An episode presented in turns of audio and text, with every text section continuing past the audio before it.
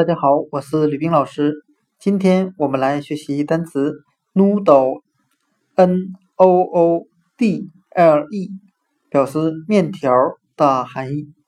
我们可以用象形法来记忆这个单词 noodle，n o o d l e，面条。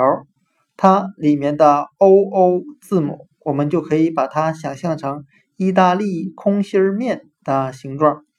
或者把它想象成两个碗的形状，那合在一起就是两碗意大利空心面条。那单词 noodle，n o o d l e 面条，我们就可以把它拼写中的 o o 字母联想成意大利空心面或两个碗的形状来记忆。